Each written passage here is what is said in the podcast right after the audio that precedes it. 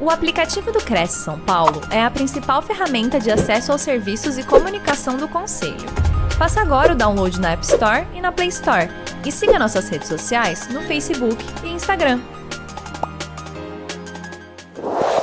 Boa noite, sejam bem-vindos aí a mais uma Quarta Nobre, 16 de agosto. Antes de iniciarmos, vamos colocar aqui uma palavra do presidente, que está em Franca terminando uma palestra, estava até com a Quarta Nobre aqui em live, e voltando para as atividades na, na região. Mas ele sempre deixa aqui, então, a sua mensagem a todos vocês. Colegas corretoras e corretores de imóveis, é com muita alegria e satisfação que estamos aqui mais uma vez no nosso ciclo de palestras já tão tradicional, Quarta Nobre. Que maravilha, não é verdade? Quero dizer para vocês que Infelizmente, não pude estar presente, deixei esse vídeo gravado e quero cumprimentá-los a todos, parabenizá-los pelo interesse em buscar informações técnicas que são relevantes para que o seu conhecimento na atividade esteja disponível para seus clientes. E com isso, a sociedade ver o corretor de imóveis com melhor imagem. Então, parabéns pela tua presença e, ao mesmo tempo que eu os parabenizo, eu também deixo aqui os meus agradecimentos pela visita à nossa sede. É muito importante que o corretor esteja visitando a sua casa, pelo menos de vez em quando. Encontrar novos colegas, rever velhos amigos e, evidentemente, de repente, até fazer algum negócio, surgir alguma indicação. Então, eu espero que este momento seja agradável a todos vocês e deixo aqui o meu boa noite, o meu abraço e espero em breve poder estar aqui com vocês pessoalmente, tá bom? Um abraço e até uma próxima oportunidade. Muito bom. Então, retomando aqui, depois da mensagem do presidente, nós estamos lembrando aqui ao vivo pela TV Cresce, YouTube e Facebook. Então, teremos também a participação dos internautas. Coloquem sempre ali de onde vocês estão falando, que cidade, as suas perguntas, que serão respondidas ao final pelo Dr. Nicolas Takamoto, que já é nosso palestrante de casa aqui há um bom tempo, advogado, corretor de imóveis, o Cresce é 164 510, avaliador imobiliário e mestre em Direito Econômico, Master Coach Empresarial, assessor de gestão de políticas públicas da Prefeitura de São Paulo. E expert em recuperação de créditos tributários. É isso mesmo, doutor?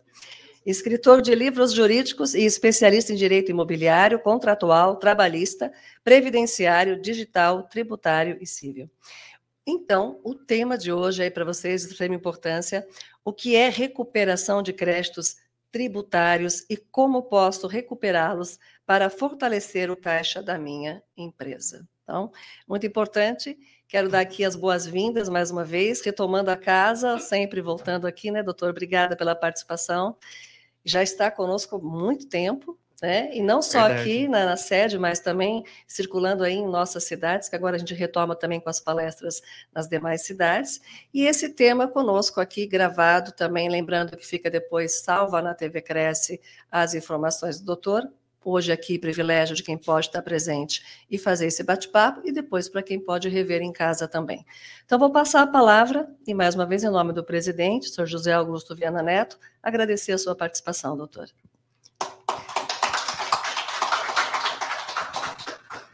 Boa noite. Quero agradecer a presença de todos, né? A presença da Simone, também que já faz um tempo que não havia, estava com saudade das palestras presenciais Principalmente também agradecer minha mãe, a corretora que me inspira, e, e agradecer a Deus, né? Que se eu tô aqui hoje é por causa dele, né? E gente, eu tô até enferrujado. Já faz um tempinho. A gente tem quantas horas mesmo? Só para saber. Ah, quantas, quantas, quantas? É uma matéria, ó, complexa, mas eu garanto que eu vou deixar isso bem fácil, de fácil entendimento para vocês, ok? Eu vou pedir um favorzinho para vocês, antes é, de começar a palestra. Eu vou mandar algum material para vocês e também gostaria de, eu gostaria que vocês colocassem um, nome, o e-mail, o nome, o WhatsApp, tá? Que aí eu vou. É, vou passando, passando, tá? E aí eu vou pedir para vocês que. Se quiser, coloca a canetinha aqui, tá bom? E aí depois no final a gente conversa mais se tiverem alguma dúvida e tenho certeza que terão. Mas boa noite, gente. De novo, quem aqui é corretor de imóveis há mais de cinco anos? Bastante. Quem aqui é. Tem gente fez assim já. Quem aqui já tem imobiliária? Parabéns. Construtoras ou incorporadoras? Alguém? Sede construtora? Interessante, tá? Por que, que eu estou perguntando isso? Porque ao final, da metade para o fim, eu vou fazer justamente a, as noções de cada, cada tipo. Então, para o profissional liberal, por que, que isso é interessante? Para o profissional da imobiliária, para a construtora, para a incorporadora, tá bom? Então, vamos lá. Vocês já ouviram falar sobre, sobre crédito tributário e recuperação? Alguém tem alguma noção? Tem algum advogado aqui? o governo é o maior caloteiro.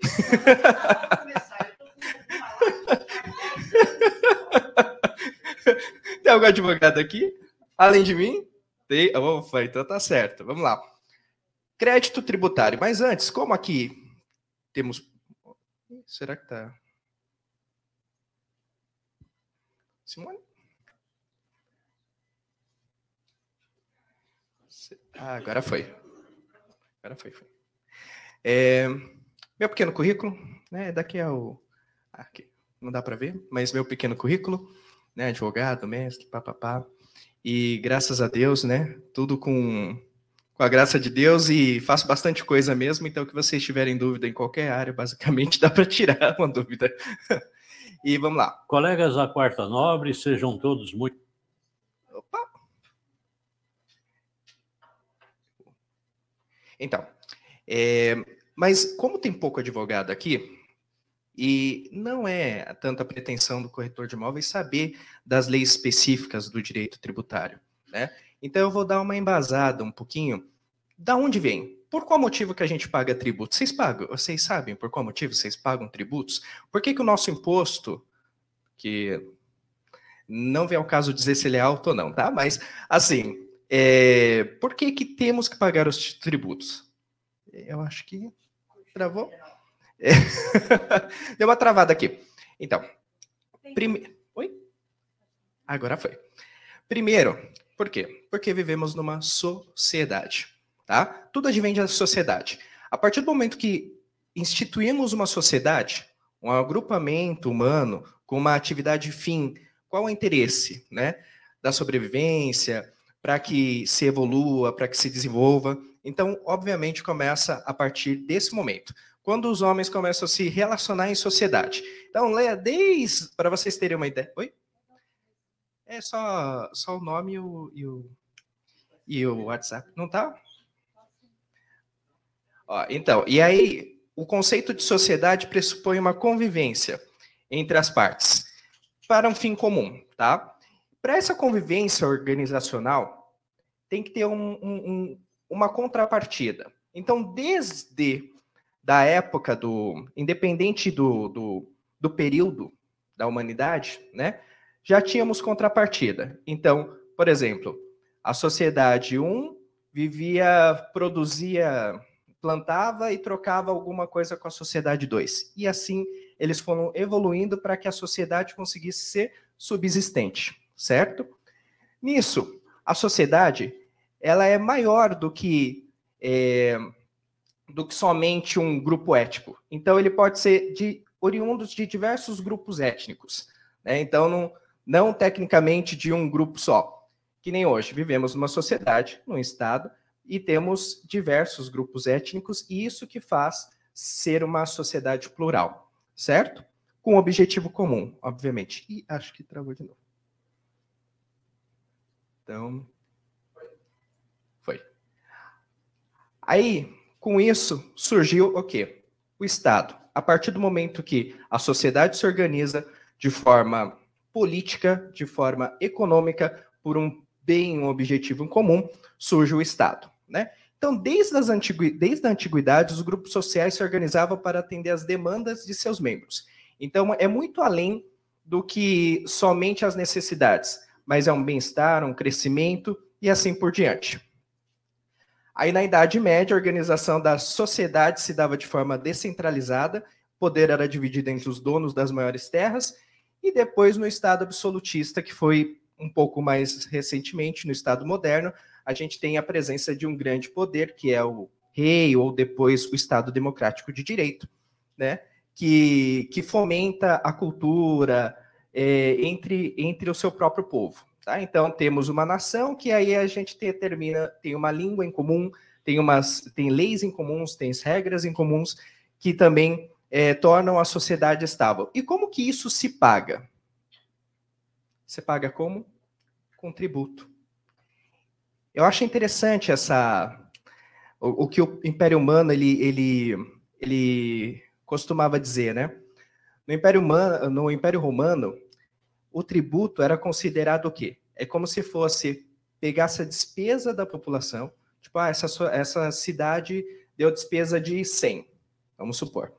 E aí eles pegavam e dividiam de forma igualitária para cada um um pedaço dessa despesa. E assim começou a surgir essa despesa pública, tá? E assim começou a surgir a característica de tributo. Então é o próprio Estado dividindo as suas despesas para que nós pagamos.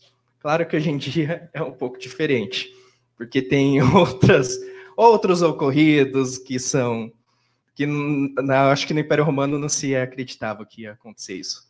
Mas, né, deixamos lá.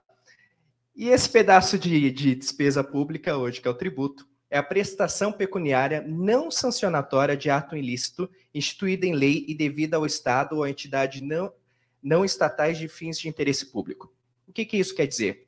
Que é uma prestação pecuniária, um dinheiro, tá? É algo que você tem que pagar ao Estado de ato, não é sancionatória de ato ilícito, então né, não é uma multa. É uma obrigação, mas não é multa, ok? Instituída sempre em lei, então todo tributo tem que estar em lei. E devido ao Estado, às entidades não estatais de fins de interesse público. Então, tanto ao Estado quanto é, é, é, instituições que a representam, que fazem por si só a sua representatividade. Muitas. Muita gente pergunta, mas como seriam esses, essas entidades não estatais, né, que fazem o interesse público? Uma entidade não estatal, por exemplo, é a, o Senai, o SESI, tá? o SEBRAE. Entendem? Então, eles têm uma atividade fim como se fosse um órgão público, mas ele não é estatal. Ok? Então, o tributo é criado por lei, sendo que nenhum tributo pode ser cobrado sem uma lei prévia. E cabe observar que o fato, gera... que o fato gerador é o fato, previsto em lei, que uma vez constatado no mundo gera obrigação de pagar o tributo. Então, o que, que quer dizer isso? Que cada vez que você tem um tributo, você tem que ter um fato gerador. Tá? Qual é o fato gerador de um tributo? Algo que acontece na sociedade. Então, qual é a determinação? Ah, olha, é imposto de renda. Então, vamos taxar as pessoas conforme a sua capacidade financeira, né? conforme a sua possibilidade de lucro. Né? Isso para contribuir para um Estado como um todo, para um país como um todo. Então, por isso que é o fato sempre tem um fato gerador em cima disso, tá? E é um acontecimento da vida que manifesta um conteúdo de riqueza. Mas antes, lembrando o que é lei. Né? Tem muita gente que não, não entende muito bem o que é lei. Às vezes eu faço uma palestra e pergunto, nossa, mas como que eu determino o que é uma lei? Né? E o porquê que as leis mudam? A lei nada mais é do que uma manifestação tá? das vontades da população daquele tempo daquele período. Então, é uma manifestação legal. Por que, que eu falo isso? Do período, né? Para vocês terem uma ideia, antigamente existia o crime de sedução. Era crime seduzir outra pessoa. Hoje em dia, não mais, né? Claro que não passando dos seus próprios limites, mas você fazer é, a, a, fazer a sedução normal não é crime, né? Então, assim, tudo que se caracterizava crime naquela, naquele período, né? Muitas coisas mudaram. E assim por diante, né? Estamos diante agora de uma possível legalização de algum de drogas, de, de uma porcent, de uma é, não é de um das drogas em si, mas uma legalização de um porte mínimo de drogas. Então vocês verificam que o quê? Que é tudo conforme a sociedade entende por bem naquele momento. Né? Até hoje é legal, mas não se sabe no dia de amanhã. Tá? Então a lei nada mais é do que aquilo que se faz necessário dentro da, necess... da, da sociedade, né? E é um norteamento e que as pessoas são obrigadas a se nortearem por elas. Então, elas determinam e elas você entende por si o que, que é legal ou não, ok? Então, isso demonstra que, conforme a realidade da nação se altera, novas normas são criadas, seja por emendas ou por extremas rupturas ideológicas, como, por exemplo, quando ocorreu a ruptura de uma Constituição para outra. Né? Então, vemos aí as rupturas de uma Constituição para outra, de 1934, 37, é, 46, cada um com as suas leis conforme os seus períodos. Tá? E 88. Então, resumidamente, o que, que são tributos? Tributos são contribuições obrigatórias que as pessoas e empresas devem pagar ao Estado, visando financiar as atividades governamentais e o desenvolvimento do país. E são divididos em três categorias: né? em impostos, em taxas e contribuições de melhoria. Cada um com a sua atividade fim. Ok? Vamos lá. Qual é o conceito de tributo dentro do Código Nacional? Né, do Código Tributário Nacional. Ele, o conceito de tributo tem a previsão no artigo 3 do CTN, que estabelece que o tributo é, é toda prestação pecuniária, ou seja, em dinheiro, é uma prestação compulsória porque o indivíduo é obrigado a pagar independentemente de sua vontade. Não se confunde com sanção, penalidade, e um exemplo disso é que a multa não se configura como tributo. Lembra que eu falei? Tributo não é multa. Deve haver uma lei que cria o tributo. Além disso, pressiona o dispositivo supracitado que o tributo é recolhimento mediante cobrança administrativa vinculada, sendo que o ato vinculado é aquele que não há juízo de conveniência e oportunidade da autoridade. Com base no artigo 145 da Constituição Federal, temos como espécies de tributo os impostos, as taxas e a contribuição de melhoria.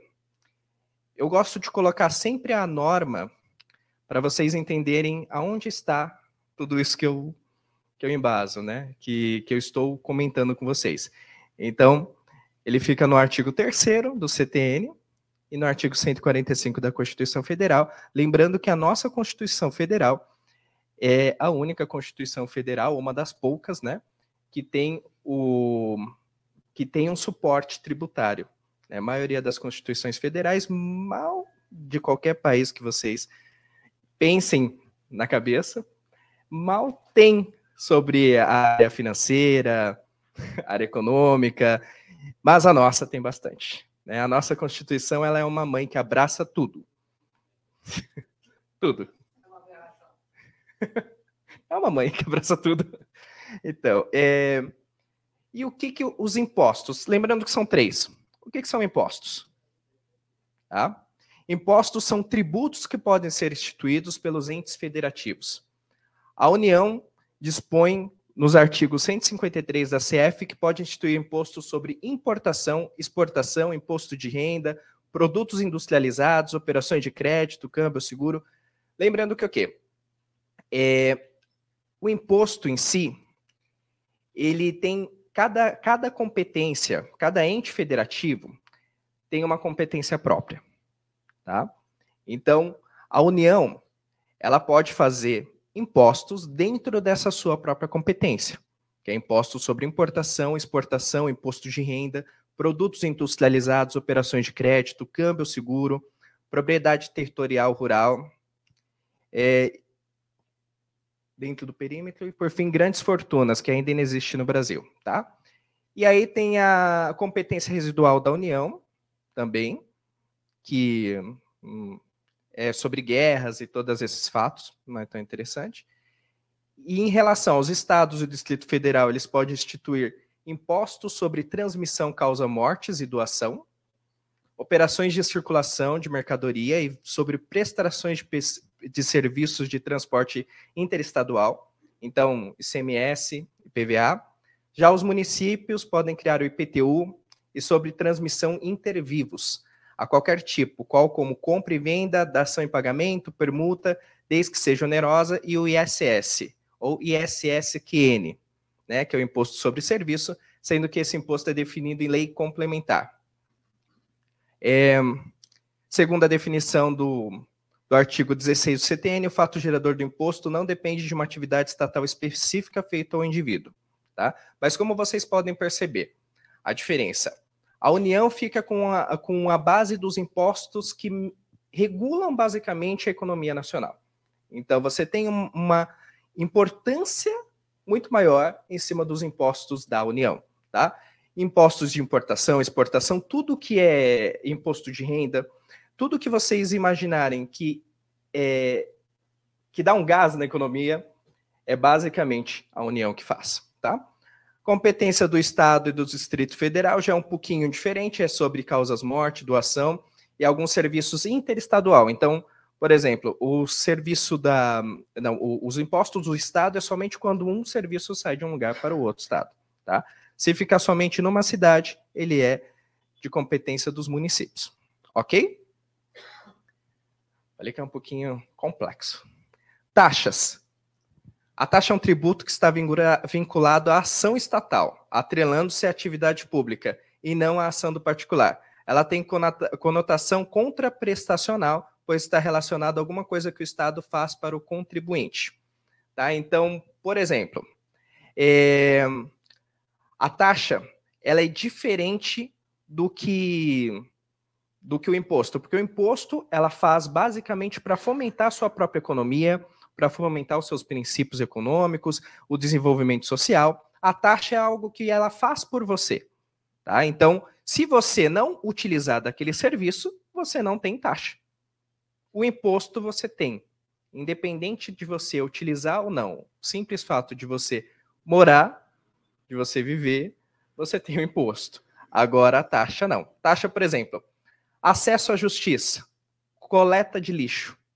Tá? Se você não utiliza, você não paga. Se você não utiliza o acesso à justiça, por exemplo, ah, é, eu vou entrar com uma ação. Eu tenho as custas iniciais, custas processuais. Se eu não tenho ação, eu não tenho custas processuais. Certo? Então, é uma contraprestação de algo que você utiliza. E a contribuição de melhoria, que é uma das mais interessantes, na realidade, e mais difícil de entender porque é um tributo cobrado em razão de obras públicas das quais valorizam a propriedade dos moradores de certa região. Então vamos supor, morava numa cidade do interior e aí fizeram um rodoanel, um pedaço do rodoanel na minha cidade, tá? A, a própria prefeitura, ela pode fazer o quê? Ela pode efetuar uma contribuição de melhoria para que os moradores de lá paguem por quê? Porque com, com os dizeres de que que, a, que o imóvel foi valorizado, que a região tem uma maior mobilidade. Então, como eu ganhei algo de melhoria, eu tenho a possibilidade, eu tenho a possibilidade de ter essa contribuição de melhoria. É usual? Não, tá? Não é usual. Mas é, é possível? Hã? Não, não, não é. Não, tem, tem lugares que você não acaba tendo, entendeu? Mas não é tão igual a taxa, imposto, não é tão comum de você verificar. Oi? Não, eu digo assim. Entendendo. É.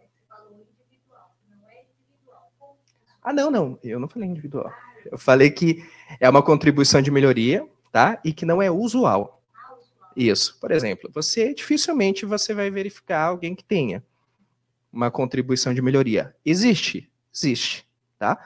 Mas não é comum. Por exemplo, você Se você morar em São Paulo, mais para a parte final, onde foi feito as obras do Rodoanel, né? Você não vai ter uma contribuição de melhoria ali. Mas existem cidades do interior, por exemplo, que utilizam desse tipo de contribuição. Tá? Então é legal? É legal. É obrigatório ser cobrado? É obrigatório ser cobrado. Tá? Agora, a contribuição em geral, que é uma espécie mais específica, tá? que está dentro do artigo 149 da Constituição Federal, que prevê três tipos de contribuições, que são as sociais, econômicas e corporativas. Né? As contribuições sociais somente pode ser instituída pela União, porém, de acordo com o parágrafo 1 do citado dispositivo legal, o Estado, o Distrito Federal e os municípios podem criar as contribuições para financiar a previdência dos seus funcionários. Então, social, vocês lembram de previdência, ok? As contribuições se destinam ao financiamento de seguridade social, compreendida como saúde, previdência social e assistência social. E, conforme o artigo 195, toda a sociedade arca com financiamento da seguridade social. As contribuições das categorias profissionais são instituídas pela União, porém são arrecadadas por outra, unidade, outra entidade que tem a capacidade de ativa para cobrar.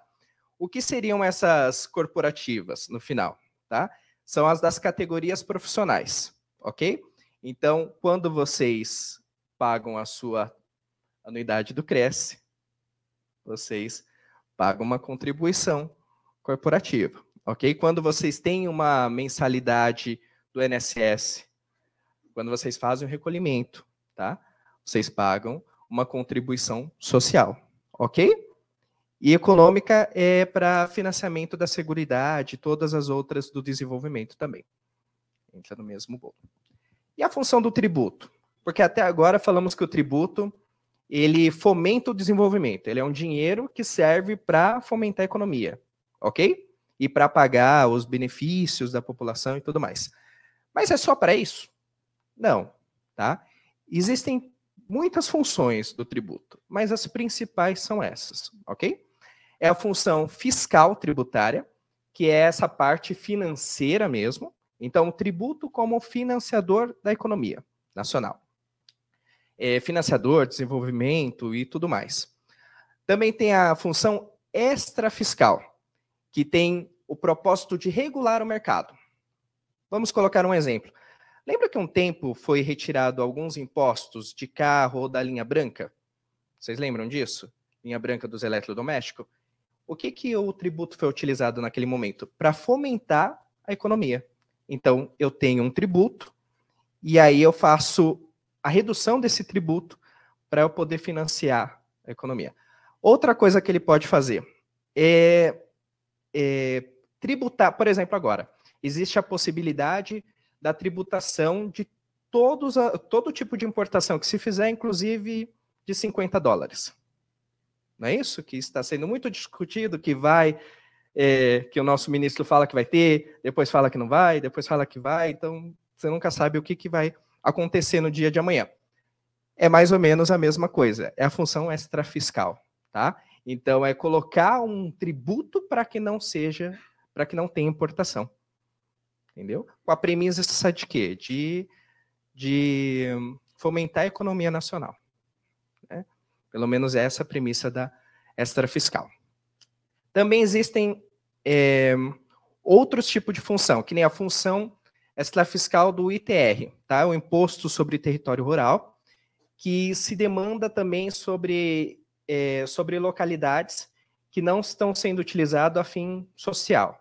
Tá? Então, eles veem um terreno, o terreno não está sendo produtivo, e aí se aplica uma alíquota pro, é, progressiva do ITR para induzir ou para que a, os próprios proprietários coloquem esse imóvel, essa, esse terreno, para fazer a função social. Tá? Então, existe isso também, para fiscal, extra fiscal.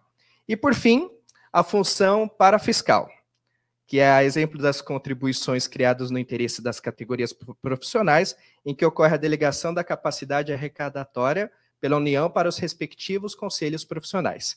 Então, a função parafiscal, novamente, é quando um terceiro, um órgão, atua como algum órgão estatal, mas não é um órgão plenamente estatal, mas é regulado e permitido pela União.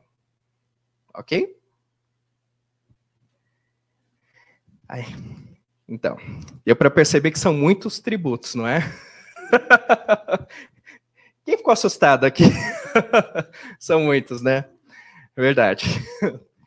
E com isso, obviamente, há o quê? Erro no recolhimento. Tá? Então, aí que mora o problema. E aqui começa a recuperação de crédito.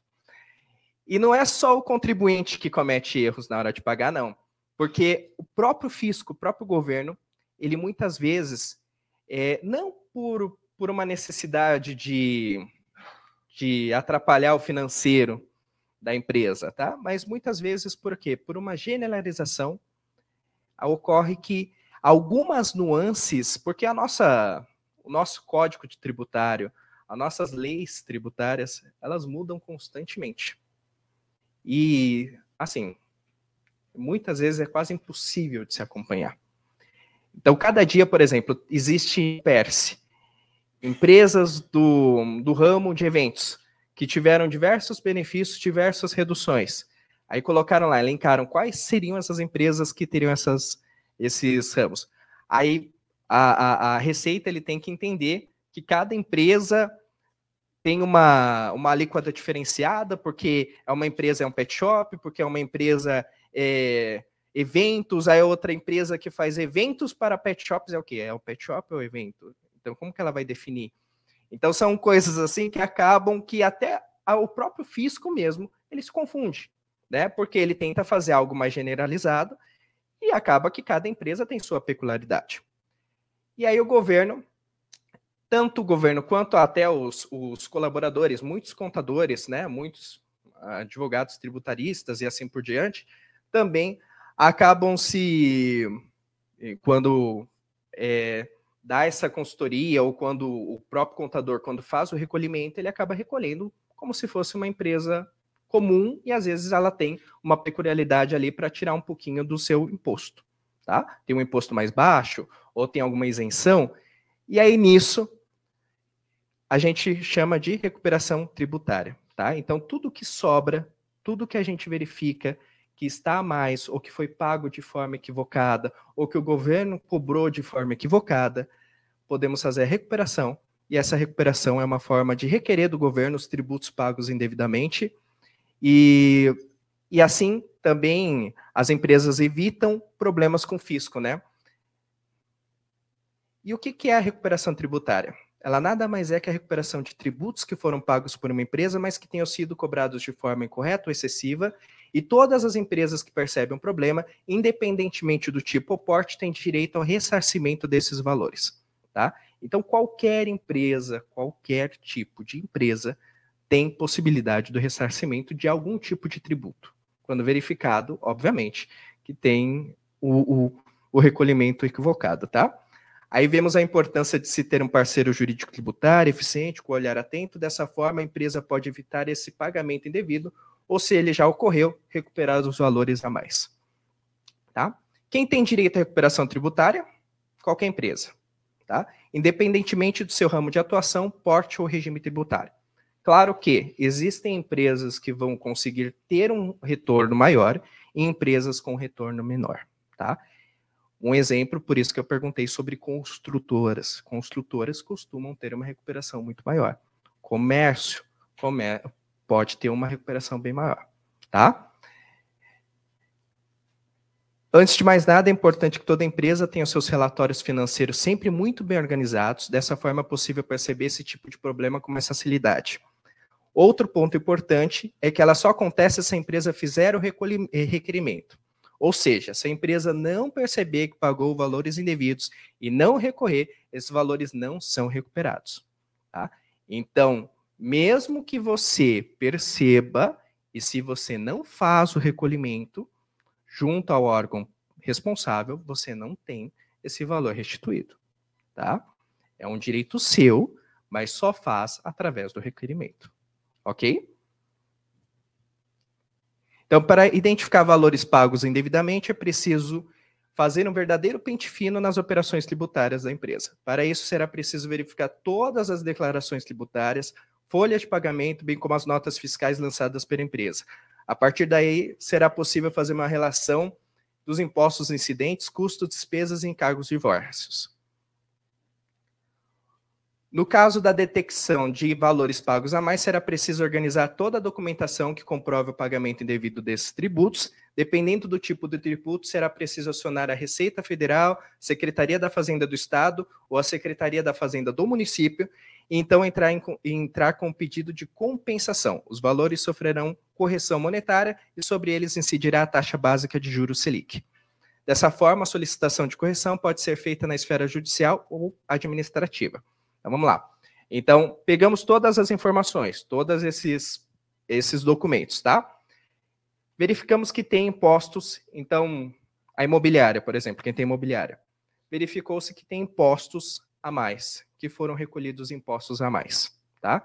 E aí você tem que fazer, claro, é o, o advogado que acaba fazendo isso, tá? O contador. Você faz o quê? Você faz todo o, o, o relatório, e com esse relatório você apresenta a Receita Federal, a Secretaria da Fazenda ou a Secretaria da Fazenda do município, tá? Do estado do município. E a partir desse requerimento, você tem um prazo que vai poder fazer a compensação, tá? Em casos mais específicos, existem teses em que ainda não foram solidificadas, tá? Dentro do cenário, ou que o administrativo ainda não atende de pronto, você tem que entrar na esfera judicial, tá? Mas isso, por exemplo, tem quando há muita incidência da mesma situação, ela se transforma rapidamente em administrativo, ok? Então, por exemplo, o ICMS. Vocês já ouviram falar sobre o recolhimento da base de cálculo, piscofins. Isso era feito somente de forma judicial. E aí, agora, também se faz de forma administrativa né? Porque já é consolidado o entendimento e assim por diante. Quando se consolida o entendimento, se torna administrativo, só que você tem que fazer o requerimento, tá? Lembrando que na fase administrativa você tem cinco anos de, de que você consegue fazer a recuperação, tá? Somente cinco anos.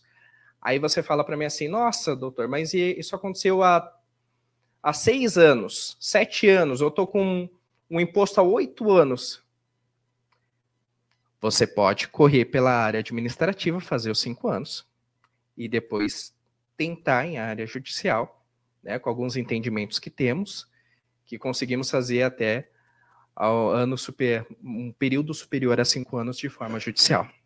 É garantido? Aí já fica em disposição do juízo do entendimento. Existem sentenças que são é, que, que reconheceram, existem, tá? Mas isso em ações coletivas, que é um, uma outra situação, mas há essa possibilidade, né? O administrativo é algo já realmente garantido. Cinco anos você tem a documentação, você tem o demonstrativo, tem o relatório, você faz a recuperação de forma é, sem problemas, tá? Após a análise pelo órgão responsável, se confirmadas as incorreções, a empresa fica apta a receber a recuperação tributária. Os valores podem ser devolvidos de duas formas: restituição ou compensação. Restituição, o empresário recebe os valores pagos a mais em dinheiro depositados em sua conta de pessoa jurídica. Gente, imagina. Existem, assim, uma empresa média, tá? Uma empresa média, muitas vezes analisando todos os as recuperações, ela chega a ter 60, 100, 200 mil para fazer a recuperação. Imagina você com a sua empresa ali e o caixa batendo o, lucro e despesa, dando zero por enquanto, ainda mais na situação que, que atual, né? E aí você tem uma restituição de valores de 200 mil, de 100 mil que isso não ia retornar para você. Foi você que pagou errado. E ele não ia te pagar de volta. Se você não fizesse, eu fiz que não iria te pagar se você não fizesse o requerimento. E de repente você acorda no dia e você tem 200 mil a mais da tua conta. não é interessante? Ou É por isso que precisa fazer bem o relatório. E, ou por compensação, também é interessante. Ah, não, eu não quero os 200 mil porque vão demorar meses para fazer o depósito na minha conta. Eu aceito a fazer a compensação. O que é a compensação? Você fica com crédito em, na, na Receita Federal, na Secretaria da Fazenda do Estado ou do município, você fica com crédito e cada vez que você tem um imposto a ser pago, você debita desse crédito. Tem empresas que ficam seis meses, oito meses, um ano sem pagar imposto. E esse valor do imposto fica para você. Entendeu? Porque você já pagou. Então é uma compensação. Não é interessante isso? Muito interessante. Qual o benefício? É sem dúvida a diminuição da carga tributária sobre a empresa, impactando diretamente na sua competitividade. Além disso, ao fazer o processo necessário para identificar correções de pagamentos, a empresa pode perceber falhas e ajustá-las. Dessa forma, através dos erros cometidos, faz ajustes para que esses não voltem a acontecer. O que quer dizer isso? Vamos analisar, vamos supor que foi verificado que a sua empresa estava fazendo um recolhimento. Existem muitos casos disso, uma construtora, por exemplo, que é uma empreiteira por uma empreiteira total, tá? Ela faz um recolhimento de pelo presumido, um recolhimento em torno de 32%, tá? Só que existem entendimentos que quando é uma empreiteira total, ou seja, ela faz tudo desde o início até o final, ela pode fazer o recolhimento de 8%. Imagina de 32 para 8 em 5 anos, numa construtora. Quanto que ela vai ter de retorno? Muito dinheiro. E aí, depois que você faz esse tipo de ação, consolida seu entendimento do 8%. Ela não volta a pagar 32, ela volta a 8. Então, além de você ter um, ter um retorno desses valores, você adequa a sua empresa né, para que ela pague o imposto de forma correta né, e mais benéfica ao seu caixa também. Tá? Além disso, como que ela pode aumentar a sua lucratividade? Né?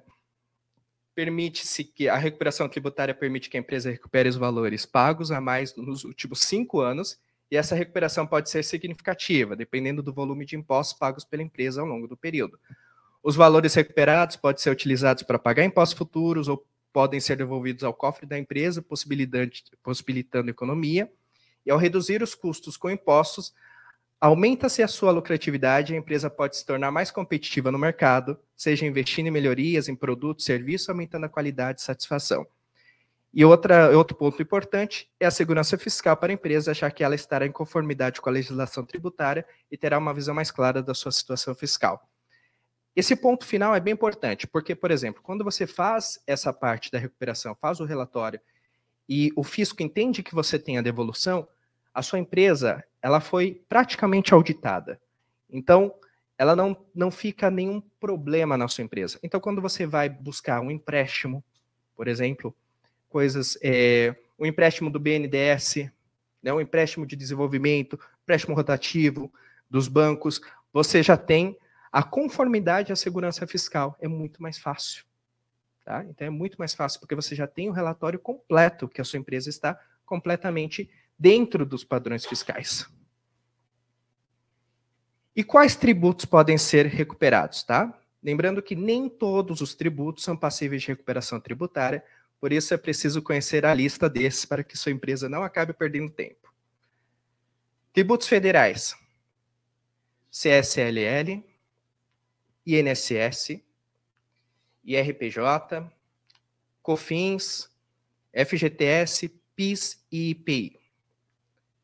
Tributos estaduais, ICMS, ICMS-ST, tributos municipais, ISS, ou também muita gente entende que é ISSQN, tá?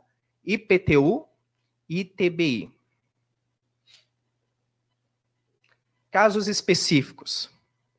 Então, temos a recuperação de crédito mais específico, como fundo de garantia por tempo de serviço, e, é, do INSS sobre verbas indenizatórias, imposto de renda de pessoa, pessoa jurídica, ICMS-ST, que nem que eu falei, CMS pago nas contas de energia elétrica, que é o famoso TUDS, TUDS e a contribuição social sobre o lucro líquido. Isso daqui é uma matéria assim, é só para brilhantar o olho de vocês. Estudo aponta que empresas podem receber 3,8 bilhões com recuperação tributária. Existe mais ou menos de 3,8 bilhões de erros que as empresas desconhecem. Para vocês terem uma ideia. Muito dinheiro, não é? Imagina 3,8 bilhões no mercado fazendo girar a economia. Seria muito importante. Por isso que muitas vezes, quando, as, quando eu tenho uma reunião com, com um cliente, o cliente às vezes tem um pouco de dúvida: será que eu faço? Será que eu não faço, né? Aí eu falo assim: o dinheiro é seu. Que nem eles, o dinheiro é deles. Em cinco anos, você perde. Se você já não estiver perdendo.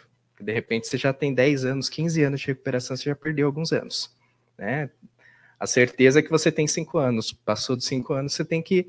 Você entra num, numa ação coletiva e outro caso. Mas é, se alguém, se você deve dinheiro, por exemplo, numa, num, num ônibus ou em algum imposto, eles recebem? Não, né? Não recebe o seu imposto. Se você deve 100 reais de conta de luz e você fala, só tenho 90, eu posso pagar 90? Não. Você paga 100 ou é 100. Então, se o seu dinheiro, se o fisco, o governo, o Estado, ele faz tanta questão, também faça a questão do, da recuperação de vocês. Tá? Porque é um dinheiro que é de vocês. É o suor de cada um de vocês. E o corretor de imóveis, né? Por fim, a dúvida principal: e o corretor de imóveis que é o profissional liberal? Qual é a vantagem disso? É um profissional liberal e para exercer sua profissão regularmente deve ser inscrito no CRES, por isso que ele é um profissional liberal, não é considerado apenas um profissional autônomo, tá? Porque ele tem uma classe, né? Nós temos uma classe, tanto corretor de imóveis quanto o advogado, o médico são profissionais liberais porque tem um conselho, tá? Um reconhecimento. E, e o profissional liberal ele pode trabalhar por si mesmo, como autônomo, tá? Então, sem necessidade de um CNPJ, ou é, com o CNPJ, ok? Então, ele pode exercer a sua profissão de qualquer forma, sendo com escritório ou não. Do ponto de vista de impostos, atuar como autônomo não é a melhor opção, pois irá recolher anualmente cerca de 28% do seu rendimento em tributos de todos os tipos. E então, o que é melhor? Se tornar um CNPJ. No Simples Nacional, esse valor cai para algo em torno de 12%. Então, você reduz de 28% para 12%. É muito melhor. Como corretor autônomo, o corretor de imóveis paga imposto de renda, contribui para a Seguridade Social através do INSS, paga o ISS e deve realizar a inscrição municipal. Por ser uma profissão regulamentada, também precisa contribuir para o CRES qual é o valor do que o, do que o corretor ou profissional liberal ele paga? Ele paga os seguintes impostos: imposto de renda de pessoa física, tá? então a alíquota de 7% a 27,5%, ISS de 2% a 5% e INSS de 20%. Bastante? Pouco? Pouquinho, né? E se ele optar pelo CNPJ, ele precisa definir o seu regime tributário, entre eles o Simples Nacional, é o que mais é o que possui alíquotas reduzidas e menor burocracia. E aí são COFINS, PIS, CPP, CRPJ, CSLL e SSS.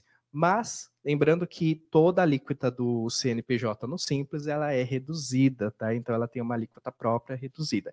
É mais ou menos igual que vocês é, exemplificando, é como se fosse um MEI o MEI também ele tem as tarifas extremamente reduzidas. Tá? Casos de recuperação extraordinárias da área imobiliária. Quando é imobiliária, tem algumas recuperações que a gente consegue fazer. Tá? E coloquei a profissional liberal embaixo, mas imobiliária também consegue abraçar as recuperações do profissional liberal. Então, contribuição patronal, ICMS pago nas contas de energia elétrica, recuperação de TBI, Tá? Isso é muito interessante. E sociedades civis de profissionais liberais, quando há profissionais liberais em uma sociedade, A alíquota é de cerca de 32%, mas a gente consegue diminuir também essa alíquota para de 27 para baixo, porque se entende que é uma pessoa física, profissional liberal, então ele tem que pagar como, como uma pessoa física, ok? Agora, isso daqui é o que vocês conseguem fazer hoje, para vocês terem uma ideia. Tá? Então, um exemplo. Eu tenho uma, eu tenho um imóvel, ou é, vendi um imóvel e a pessoa pagou um ITBI. A gente consegue analisar se esse pagamento de ITBI foi a mais e a pessoa consegue fazer recuperação. Tá? É, ICMS pago nas contas de energia elétrica, isso daqui é principalmente para imobiliária. O comércio consegue verificar, né? A gente consegue verificar o TUST, TUST, né? Que são alguns impostos que eram cobrados sobre imposto, porque não se pode cobrar imposto sobre imposto. E nas contas de energia elétrica, muitas vezes se cobra imposto sobre imposto. E aí, por isso. É, então, isso mesmo. Tá um pouquinho. Tá um, um ainda a gente. É, tá pacificado, mas tem muita gente que não fez a recuperação anterior. Entendeu? Esse que é a problemática. Hoje em dia a gente não paga mais. Mas se você tem contas de um ano, um ano, dois, três anos atrás, isso daí ainda tinha. Entendeu? Esse é o problema. Aí você tem a recuperação de contribuição patronal. Também a mesma situação. A mesma situação. O ITBI de São Paulo é 3%, tá? E em março de 2022, o STJ pacificou o entendimento e estabeleceu que o ITBI deve incidir sobre o valor da transação ou da arrematação. Então, não é mais sobre um valor venal, um valor fictício, um valor que a prefeitura entendia que era por bem. Tá? Acontecia isso. E aí a pessoa pagava um valor absurdo, mesmo ele pagando, por exemplo, ele pagava 200 mil, valor que se entendia que era de 300, um valor de mercado que eles atribuíam, valor do imóvel, e a pessoa pagava imposto sobre 300 e não sobre 200, sendo que ela comprou o imóvel sobre 200. Então, esse valor há como ser restituído. Salvo fraude, né? Então, tá? é, construtoras. Dá para fazer a recuperação de contribuição patronal, a mesma coisa da SMS pago nas contas de energia elétrica, a exclusão do ISSQN da base de cálculo PIS/COFINS, ou IRPJ e CSLL, né, ação coletiva, consegue fazer há mais cinco anos. Exclusão é, do INSS verbas indenizatórias, porque o que, que acontece? Muitas vezes as verbas indenizatórias também são recolhidas e não devem ser recolhidas os impostos sobre as verbas, é, os tributos sobre as verbas indenizatórias, insumos pisco, PIS/COFINS não cumulativos, isso é somente no lucro real, tá? Então, insumos, quando você adquire um insumo, às vezes já tem, muitas vezes, o imposto, e aí você adquire outro insumo e automaticamente para produzir a mesma para produzir o mesmo produto, e aí fica imposto sobre imposto. ISS exclusivamente do serviço, não do montante total. Então, muitas vezes se recolhe o ISS em cima de toda a produção, inclusive em cima dos bens produzidos. Então, fez um bem, existe a, a, a captação de, do valor total desse serviço, mas não se, não se pode falar que a cadeira é um serviço. Entendeu? Que o tijolo é um serviço. Então, é somente do serviço da construtora. Então, existe essa possibilidade de redução também. E a base de cálculo, empresas de lucro presumido, né, 8%, antes 32%, comum, a empreitada modalidade total, Lei 9.049 de 95. É a parte que eu disse para vocês sobre a empreiteira total, ela tem, no lucro presumido, ela pode ter o, o recolhimento de 8% e não de 32%, como é comum. Mas como que é feito isso? Né? Muitas vezes, o padrão é 32, porque a empreiteira ela não faz tudo ela faz metade da construção. E aí faz o recolhimento de 32, está ok. Mas existem empreiteiras que levanta o projeto desde o início. Então, se a sua empreiteira é dessa forma, ela pode ter um lucro reduzido a 8%. Tá? Então, para vocês terem uma ideia, isso só são as construtoras que a gente consegue fazer também, e as incorporadoras também são casos muito específicos também da mesma forma. Tá? Quanto tempo demora uma recuperação? A recuperação de crédito, ela demora em torno, dependendo, se for administrativo, com os recolhimentos, com a documentação correta, consegue-se fazer o recolhimento, a recuperação de 30 até 60 dias. Não é bom vocês terem uma compensação de 100 mil em 30 dias? O que, que vocês, como se ganha 200 mil em 30 dias? Difícil. Né? Mas isso numa compensação, tá? Não quando o dinheiro cai direto na conta do empresário. Tá? Isso já demora um pouquinho mais. Mas é, só a compensação em si para uma empresa também é interessante. Porque ela faz o quê? Você compensa os seus tributos. Então, se eu tenho um tributo hoje de 100 mil, eu consigo tributar no mês seguinte. Consigo compensar no mês seguinte. Tá? E assim por diante. Se vocês tiverem mais alguma dúvida, eu estou aqui. Mas, ó, eu vou fazer o seguinte.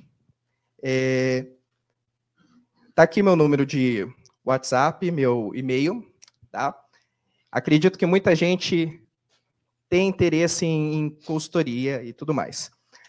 Esse, esse número de WhatsApp, quem me mandar mensagem para o número de WhatsApp, eu vou fazer uma consultoria para a pessoa e a pessoa vai ganhar uma consultoria, tá? De graça, mas a primeira pessoa que manda mensagem, tá? Isso mesmo. Uma consultoria empresarial de graça, só por estar aqui participando, e acho que é interessante também para fomentar essa, essa nossa relação né, do direito com a, corretagem. Muitas vezes deixamos o direito de lado, e para a nossa profissão o direito é extremamente essencial. Tá? Então, eu agradeço essa oportunidade. Alguém tem alguma dúvida? Vamos primeiro saudar aqui, parabéns, muito obrigada. É uma aula magna, realmente, como ele comentou, vai reduzir né, um pouquinho desse, de todo o conteúdo, da sua expertise aqui nesse momento. Mas eu vou abrir para quem é, gostaria de fazer alguma pergunta, vem aqui à frente ao microfone, para que seja pontual em suas perguntas, para que a gente possa responder. Lembrando que estamos ao vivo também aqui pela TV Cresce, YouTube e Facebook. Boa noite, obrigado. Como não poderia deixar de ser, Rui Sato está aqui mais uma vez. É, deixa eu te fazer uma pergunta específica. Pode falar. É, nós, corretores de imóveis, pessoa jurídica, uhum. pagamos tributo sobre capital social. Sim. O Código Tributário Nacional proíbe essa cobrança. Sim. É, o Código Tributário Nacional é uma lei anterior à Constituição. E a Constituição recepcionou o Código Sim. Só que as leis que estipulam o tributo, elas são posteriores ao, ao CTN. Consequentemente, elas são inconstitucionais. Eu gostaria que o senhor comentasse sobre isso. Interessante, tá? Para vocês terem uma ideia, é, muitas, muitos profissionais liberais já se questionam sobre isso, tá? Existem entendimentos pacificados até em alguns tipos de profissionais, por exemplo, médicos, tá? Médicos fazem bastante recuperação em relação a isso. Tanto que é por isso que eu até falei sobre a contribuição da sociedade civil, tá? É a mesma situação. Ah, Entende-se o quê?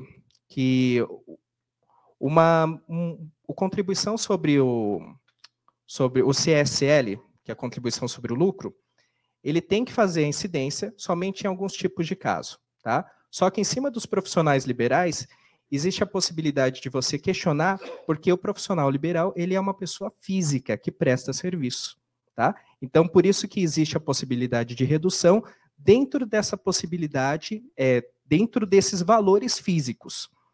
Então, é mencionar em juízo ou administrativamente, né? Mas ainda mais em questionamento jurídico, por enquanto, é, sobre essa possibilidade, porque os valores de uma de uma empresa né, de um profissional liberal que tem a sua empresa, o seu CNPJ, ele excede o valor de 27 mil por cento, 28%.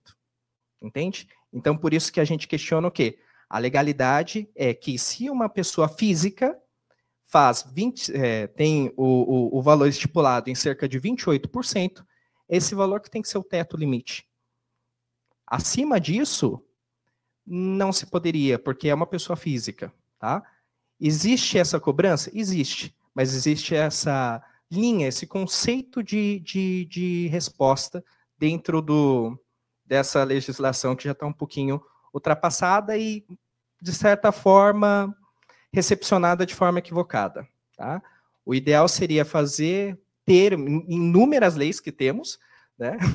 são muitas, para vocês terem uma ideia, a Constituição, o número de lei brasileira tá? no Brasil é, é algo estrondoso. Nenhuma Constituição, nenhuma lei do mundo tem tanto, nenhum país do mundo tem tanta lei que no Brasil. E mesmo assim, existem equívocos de recepção, entendeu? Então é complexo mesmo. Mas isso realmente tem que ser uma questão é, debatida em juízo, tá? ou administrativamente. Mestre, é, o meu caso é, é meu mesmo. É, tem, tem consultoria aí? Pode perguntar, não tem problema. Já faz, acho que 10, 12 anos, é. a, eu estou buscando o meu imposto que eu paguei a mais. Já foi transitado em julgado. Aí, não sei, cargas d'água, parece que ele, o governo entrou com outro recurso, não sei, ou está na fase de cálculo. Faz 10 anos está enrolado. Eu posso compensar em terceiro, com terceiro. Hum. Uma empresa tem um imposto a pagar. Sim. Aí eu chego para o governo, ó, é. pega é. meu crédito aí e paga o imposto da empresa aí. É.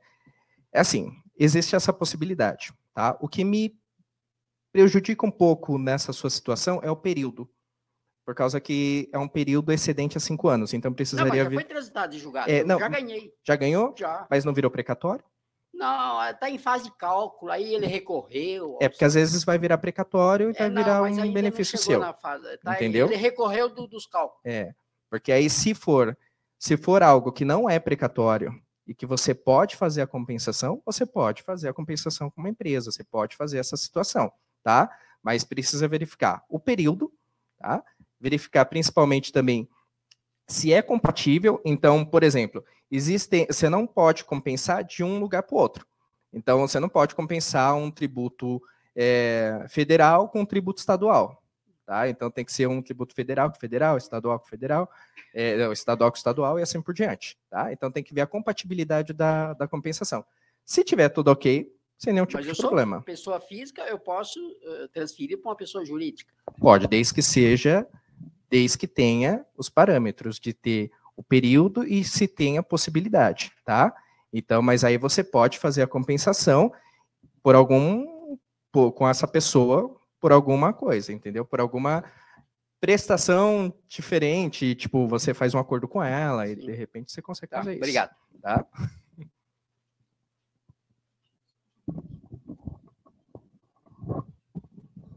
Alguém mais gostaria de fazer perguntas? Acho que está baixo para você, Vinícius. Boa noite. Parabéns, doutor. Bem-vindo, né? Retorno, Obrigado. Né? É, eu acho que eu não vou nem fazer uma pergunta, eu só vou questionar. É, o prazo para você solicitar são cinco anos. Sim. Então, você primeiro você precisa saber que você pagou a mais. Tá? Agora, quando você paga a mais, o governo ele fica quietinho, né? Mas se você pagar menos, o governo vai atrás de você rapidinho. E ele não vai te dar essa moleza de cinco anos. É muito difícil. E, e, e, é uma coisa que é interessante. Por isso que eu sempre falo para as pessoas que têm empresa, ou que conhecem alguém que tem empresa, para verificar essa possibilidade. Entendeu?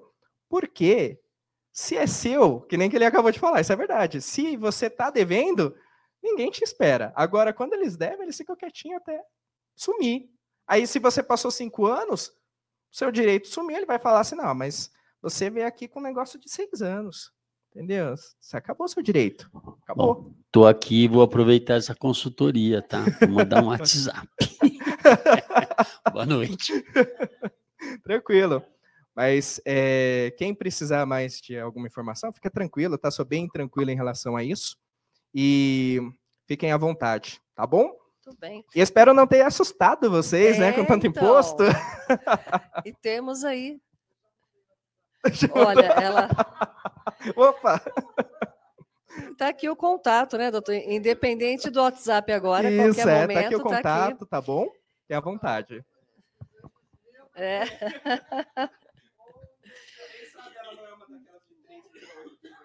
pois é.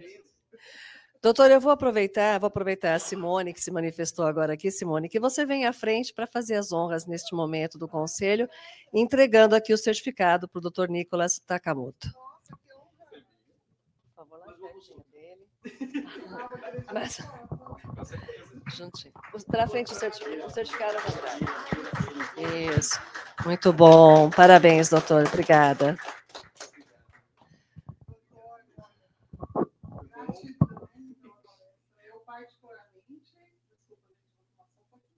Quer usar o microfone? Simone.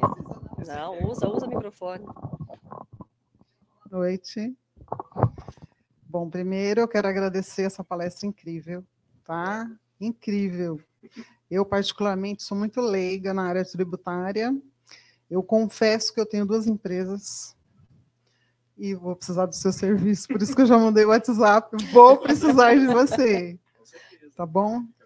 Parabéns isso que eu costumo falar, é dinheiro seu. Olha, eu adoraria ter dinheiro para ser recuperado. Se fosse 200 mil, 500 mil, não tem problema.